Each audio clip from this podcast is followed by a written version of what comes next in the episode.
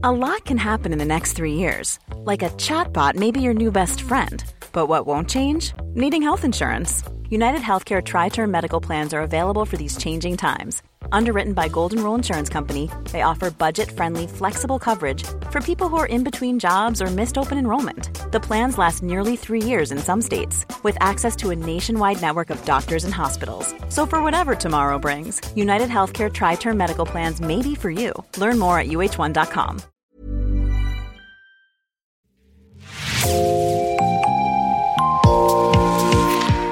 Bonjour et bienvenue dans Podcasting, l'actu dans la poche, le podcast quotidien d'actualité du Grand Sud-Ouest. Chaque jour, suivez-nous à la découverte de l'information régionale avec les journalistes et chroniqueurs du territoire. Je m'appelle Jean Berthelot de Lagleté et l'épisode du jour vous est présenté par Myrène Garay-Coechea de l'équipe Podcasting. Aujourd'hui, Podcasting vous emmène sur la plus grande des îles françaises métropolitaines, enfin après la Corse. C'est l'île d'Oléron.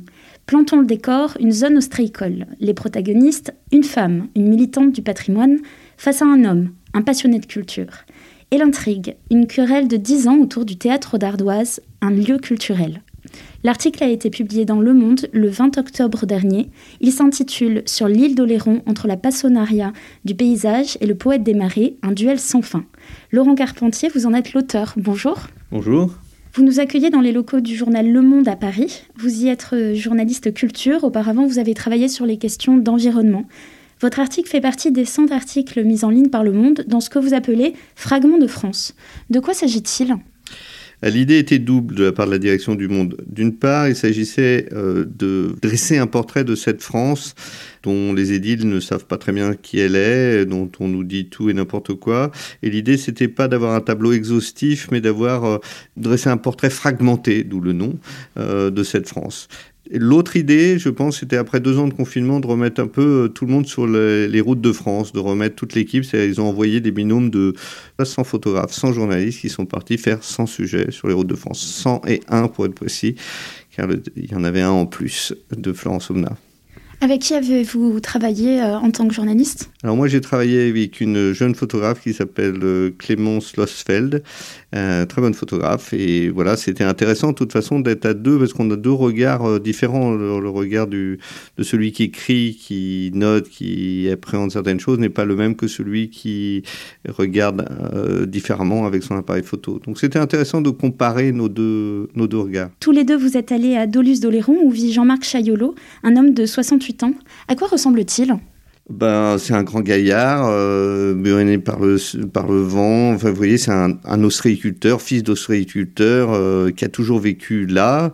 Euh, c'est aussi un homme assez euh, euh, sympathique, charmant, qui a l'habitude de la parole parce que à un moment donné dans sa vie, il, s'est dit que pour faire un peu avancer les affaires de son père, il allait falloir les vendre et il a commencé à faire les marchés dans la région parisienne. Donc il venait tous les week-ends à Paris avec la camionnette depuis Oléron. Il discutait avec les gens sur les marchés et c'est un mec qui est intarissable sur comment on fait des huîtres. Jean-Marc Chayolo un jour se découvre aussi, à force de parler comme ça, des talents de conteur. C'est un garçon, euh, un homme qui parle patois, euh, qui a toujours vécu là-bas, qui a ramassé les histoires qu'on lui racontait et qui a aussi une culture, c'est-à-dire qu'il a été voir euh, des gens comme Yannick Jolin, justement, qui est conteur, et il s'est dit que lui aussi, qui est conteur en patois, en patois vendéen, il s'est dit que lui aussi, il pouvait raconter ses histoires, ces histoires qu'on hérite près de la cheminée le soir, qu'on hérite dans son berceau, qu'on hérite en allant dans les parcs à huîtres avec son père, et qui raconte des histoires sur le voisin, ceci. Et toutes ces histoires, il a commencé à les raconter, à en faire un spectacle avec un copain à lui, un autre et ça a eu beaucoup de succès à Oléron.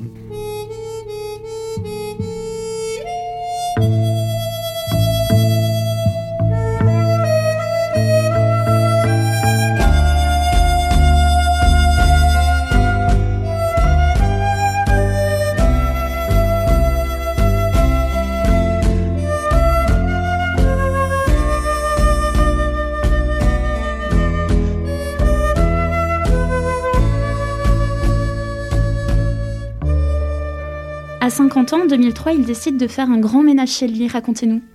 Un jour, il se dit qu'au bout de sa parcelle, où il y a un amas de détritus qui commence à s'accumuler, non pas forcément seulement de son fait, mais aussi euh, de la part des, gens du coin qui viennent euh, s'en servir un peu comme décharge au bout d'un moment, il se dit qu'il va nettoyer tout ça. Et puis il commence à nettoyer, il se dit qu'est-ce que je vais faire de tout ça Et ils font un talus avec euh, son ouvrier euh, ostréicole avec qui, qui l'emploie.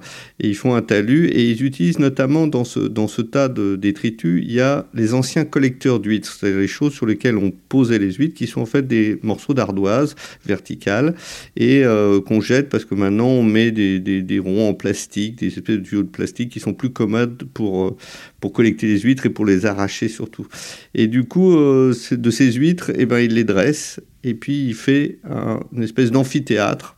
Lui qui aimait raconter des contes, lui qui aimait faire des spectacles, il fait une sorte d'amphithéâtre avec des, ces tuiles euh, verticales et des morceaux de bois euh, pour faire des sièges. Et ça fait cinq gradins qui font 50 cm de hauteur. Donc vous voyez, ça doit faire en tout, ça doit faire 5 mètres maximum euh, qui débordent. il y a une dizaine de gradins, voilà. Donc il est au fond de son champ, il crée ce théâtre d'ardoise à cause des ardoises. Maintenant, à quoi ressemble-t-il? A-t-il gardé ces cinq gradins, justement? Euh, oui, euh, le théâtre d'ardoise n'a absolument pas changé. Euh, le théâtre d'ardoise, c'est un, arc de cercle, un amphithéâtre à ciel ouvert au milieu des marais. Il faut bien voir, c'est des champs à l'infini. Euh, il y a un vieux figuier qui a poussé là sans qu'on lui demande rien, qui a poussé. Il y a l'odeur du figuier, il y a l'odeur des marais. Il y a beaucoup d'odeurs, il y a beaucoup de bruit aussi. Hein, on entend les crapauds, c'est très amusant de marcher. Donc c'est complètement noyé dans la nature. À vrai dire, c'est un élément euh, naturel. On le retrouvera euh, dans l'état dans l'hiver. Il, il est envahi par des mauvaises herbes un petit peu en haut. C'est un talus aménagé, grosso modo. Puis autour, il a mis quelques cabanes, euh, euh, un chiotte de fortune, enfin comme on peut avoir dans, dans la cour d'une ferme, quelques cabanes parce que avant les spectacles, donc ils font des spectacles tous les week-ends pendant des années, l'été uniquement. Avant le spectacle, on peut y manger des huîtres, on peut y déguster du vin du coin, un peu de fromage. Tout ça est animé par euh, uniquement des bénévoles. Le seul salarié, je crois, c'est celui qui faisait la sono. Et encore, c'était souvent aidé par le fils de Chaillolo lui-même. Donc, euh, on est vraiment dans une entreprise familiale, bricolée, etc.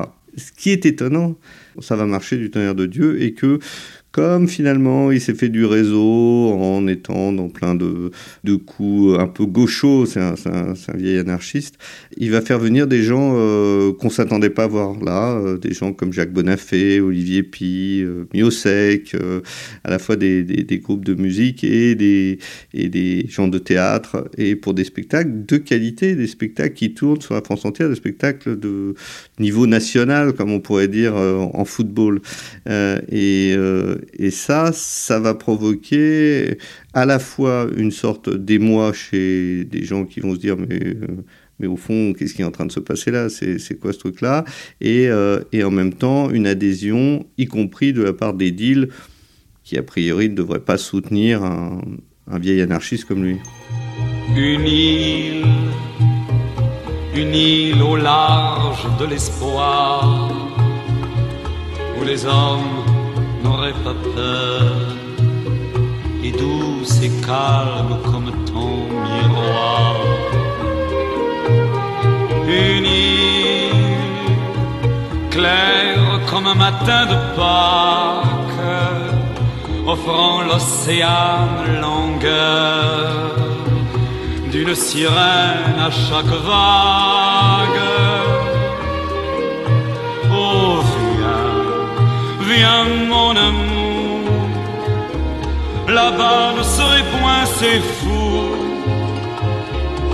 qui nous disent d'être sages ou que vingt ans est le bel âge. Voici venu le temps de vivre, voici venu le temps d'aimer. 2011, après deux étés de festivités qui se passent bien, une femme s'intéresse au théâtre d'Ardoise et s'inquiète de ce succès. Elle s'appelle Monique Vidalinck. Qu'est-ce qui vous a marqué chez elle? Vous l'avez rencontrée? Oui, bien sûr, je l'ai rencontrée. Euh, petite femme bourrée d'énergie, une petite boule d'énergie comme ça, un peu raide comme la justice, mais euh, qui arrive tout sourire. Elle nous a donné rendez-vous. Euh, elle a un dossier sous le bras. Elle est, on sent déjà la procédurière, il faut bien le dire. On sent, voilà, mais tout à fait ouverte, tout à fait prête à la discussion. Une battante. Elle a 87 ans. Elle arrive au volant de cette bagnole. Ça fait 20 ans qu'elle se bat. Et sa cause, c'est explique-t-elle, la défense de l'environnement? Justement, Monique Vidalin, qui à l'époque est, âgée de 77 ans, quand elle euh, s'intéresse au théâtre d'Ardoise, elle est très investie dans une société qui s'appelle la Société de protection des paysages de l'île d'Oléron. Qu'est-ce que c'est au juste? Alors à l'île de Léron, la SPPIO, c'est une institution parce que grosso modo, ça a été créé dans les années 70 par un, aristocrate qui s'appelait Emmanuel Beau de Loménie, qui avait euh, une résidence là, et euh, un ancien maurassien qui avait ses entrées quand même à Paris. C'était la grande époque des grands ensembles qui ont dévasté un peu la côte, type la Grande Motte, et il y en avait un projet énorme euh, qui menaçait, et lui a réussi à empêcher la construction avec cette association qu'il avait créée de ce grand ensemble. Et d'une certaine façon, ça a sauvé en grande partie au moins la côte sauvage de l'île de Léron. Dès le début du théâtre d'Ardoise, Monique Vidalinck euh, s'oppose vigoureusement au théâtre. Pourquoi? Bah, Sa position est très simple et euh, au fond très juste. Le théâtre est construit totalement illégalement sur une zone euh, Natura 2000 totalement illégalement. Bon, après, ça peut se discuter, la période, etc., etc. Mais effectivement, le premier argument, c'est que euh, cela abîme le paysage.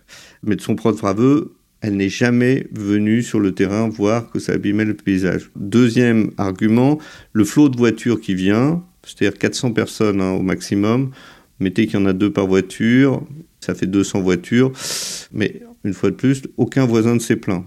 Troisième argument, qui est totalement vrai, qu'est-ce qui me garantit demain, si j'autorise ça, que demain, il n'y a pas une grande roue, une fête foraine, qu'est-ce que je sais va...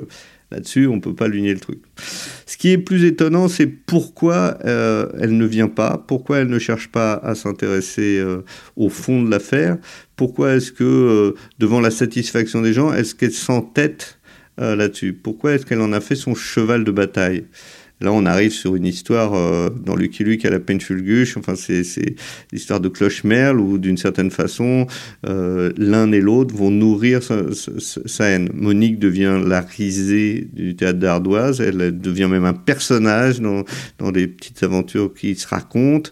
On se moque d'elle. C'est la Monique. On dit plus Monique Vidalin, on dit plus. Elle-même en souffre mais c'est quelqu'un qui s'est euh, durci le cuir, euh, qui s'est fait le cuir de, devant ça. Quoi. Donc, euh. Vous parliez de Natura 2000. Qu'est-ce que c'est au juste Natura 2000 c'est une zone de protection naturelle, soit pour la flore, soit pour la faune, mais qui oblige à un, certain nombre de réglementations et d'autorisations si on veut y construire quelque chose. Mais surtout, ce qui était mis en question du coup, c'était les, les, petites cabanes construites autour, mais qui sont des petites cabanes en bois. Voilà. Comment Monique Vidalin qu'elle va décider de lutter contre ce théâtre d'ardoise? Monique Vidalin, c'est typiquement la procédurière habituée au dossier administratif, donc elle va porter plainte et elle va déposer des plaintes régulièrement euh, en agitant un petit peu notamment euh, toutes les autorités face à leur euh, à leurs devoirs, qu'il s'agisse des maires ou des préfets. Alors les maires la suivent pas, la préfecture dans un premier temps la suit, mais la préfecture est emmerdée parce qu'en même temps c'est un endroit qui marche, qui fait plaisir aux gens, c'est un fils du pays, etc. Et ils vont se repasser le bébé les uns après les autres, euh, rien n'est réglé pendant 10 ans, quoi, grosso modo.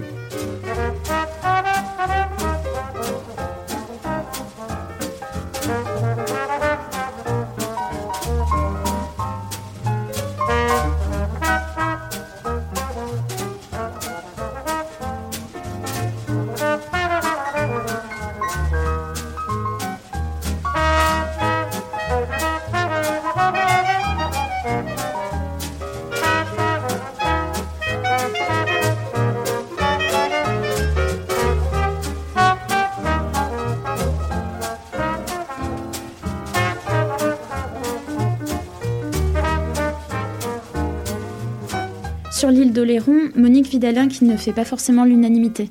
Oui, ben, Monique Vidalin, qu'elle est connue comme le loup blanc, elle a porté plainte contre euh, à peu près tout ce qui pouvait se faire de nouveau, ce qui parfois est d'ailleurs de bonne loi.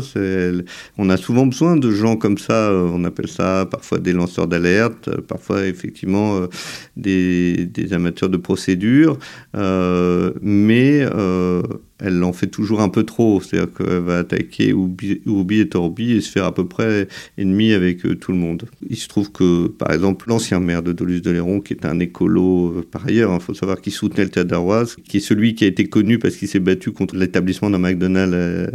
Cet homme s'appelle Grégory Gendre. Il m'expliquait que au moment de, où elle a commencé à leur chercher des, des poux dans la tête pour un changement de, de plan d'occupation des sols. Il avait retrouvé le fait que quand elle était arrivée euh, à l'île de Léron, elle était en fait agent immobilier et qu'elle vendait euh, des terrains inconstructibles à des gens pour qu'ils y mettent leur caravane, ce qui quand même pose un petit problème pour quelqu'un qui se prétend pour la dépense du paysage. Mais tout ça est toujours une, fois de plus plutôt de l'ordre de Clochemerle. Mais cette femme, vous me demandiez à quoi elle ressemblait, elle a cette pugnacité qui semble un peu indestructible. On sent qu'elle l'emportera euh, jusqu'à la fin, elle se battra euh, parce qu'elle veut prouver quelque chose. Quoi exactement? J'en sais rien. En 2020, une médiation a lieu entre l'État et le théâtre d'Ardoise. Ont-ils trouvé une solution justement qui convienne à tout le monde? Euh, non, je dirais qu'ils ont trouvé une solution qui convenait à personne, mais tout le monde s'en accommode puisque c'est une décision de justice.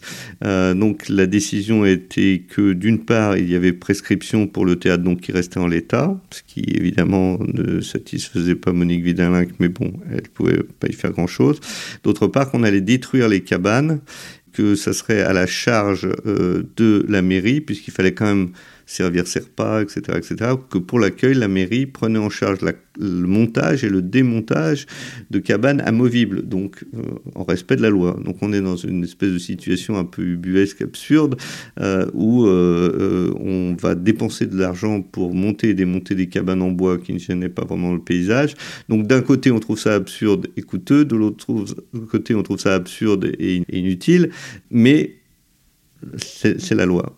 Et donc Monique Villalin a déjà dit qu'elle allait euh, mettre d'autres procédures, notamment sur l'histoire des voitures qui arrivent, du parking, etc. Il y a toujours les moyens d'attaquer. Comment vous vous êtes intéressé à cette histoire? En fait, euh, je suivais un peu parce qu'il y a deux ans, j'étais allé voir un spectacle de Yannick Jolin, donc le conteur dont je vous parlais, euh, qui a créé à Pougnérisson euh, un autre lieu assez formidable qui s'appelle le Nombril du Monde, avec un festival, une maison à visiter, tout ça, je vous, je vous recommande.